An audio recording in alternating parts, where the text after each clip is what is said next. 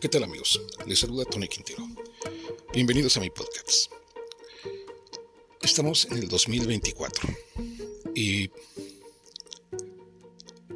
hemos ido analizando cada paso que ha hecho el gobierno federal actual eh, a cargo de Andrés Manuel López Obrador. En cinco años, realmente ha habido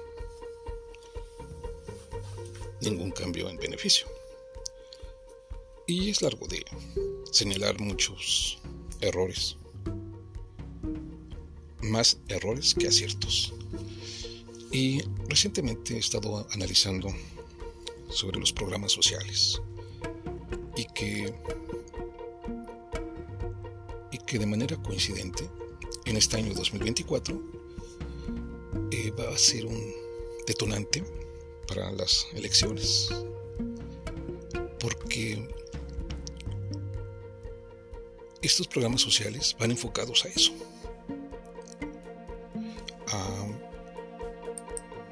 ayudar a la gente, entre comillas. Pero no es una ayuda simple, es una ayuda a través del voto. ¿Para qué? Pues para obtener votos, para obtener mayoría, para obtener el poder, para obtener nuevamente el control del gasto público, el control del ejercicio de los recursos federales y la administración de ellos. Entonces, es redituable hacer programas sociales en este país. Porque en realidad pues son un fracaso, pero para ellos, para este tipo de partidos políticos, eh, es un es un beneficio, es una forma de llegar al poder a través de los programas sociales. Y hay un artículo muy interesante de CEPOS, un, portal de información, y hay un artículo escrito por Ramiro López, Ramiro López Aguirre, y se los leo, sobre el fracaso de los programas sociales. Esto fue publicado en el año 2022. Una de las principales características que marcará al sexenio de Andrés Manuel López Obrador es el uso extendido de los denominados programas sociales, que en realidad se asemejan más a dádivas con fines electorales. Por programa social podemos entender cualquier iniciativa cuya finalidad es mejorar las condiciones de vida de la población en general o de un sector importante del mismo. Para 2022, el gobierno federal destinó a sus programas sociales prácticamente la mitad de los 7 billones de pesos. 7 billones de pesos de todo el presupuesto federal. Cifra mayor que la que se ejerció en 2021 por el mismo concepto. Uno esperaría que ese gasto se viera reflejado en mejores condiciones sociales, pero si comparamos el cierre de 2018 con información de los primeros cuatro años de este gobierno, encontraremos cifras bastante reveladoras. Ahora hay 3.8 millones de pobres más que en 2018 y 2.1 más en pobreza extrema. En 2018 había 20.1 millones de mexicanos sin servicios de salud. Ahora la cifra asciende a 35.7 millones. Sumamos 6.9 millones de delitos 20% más que el sexenio anterior. Además, el PIB tiene una caída de 3.5%, la inflación acumulada cerca del 18% y la deuda neta del gobierno federal ha alcanzado los 10.5 billones de pesos. ¿Cómo explicar este contraste? Señala Ramiro López.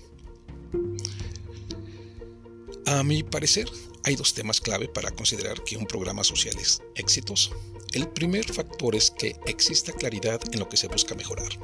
De esa forma se puede medir si funciona correctamente. Por ejemplo, El programa Prospera, que funcionó durante 20 años y que fue cancelado en este sexenio, consistía en darle dinero en efectivo a personas en pobreza a cambio de que llevaran a sus hijos a la escuela y que la familia fuera a revisiones médicas periódicas.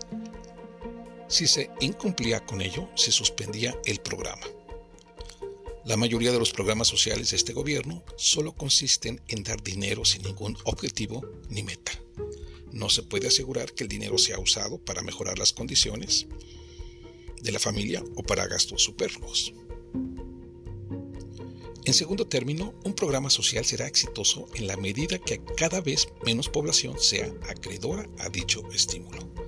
Lo anterior significaría que las condiciones sociales de la gente han mejorado y por ende menos personas necesitan de los programas. Lo anterior claramente tampoco se ha cumplido.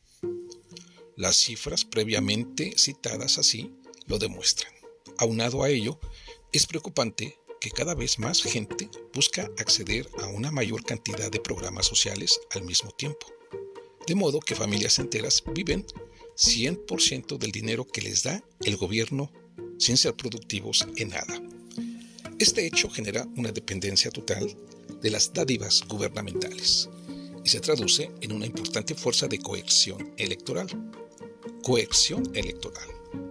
Pues, como ya lo hemos visto en elecciones locales recientes, es constante la amenaza del partido oficial de suspender programas sociales si no ganan sus candidatos.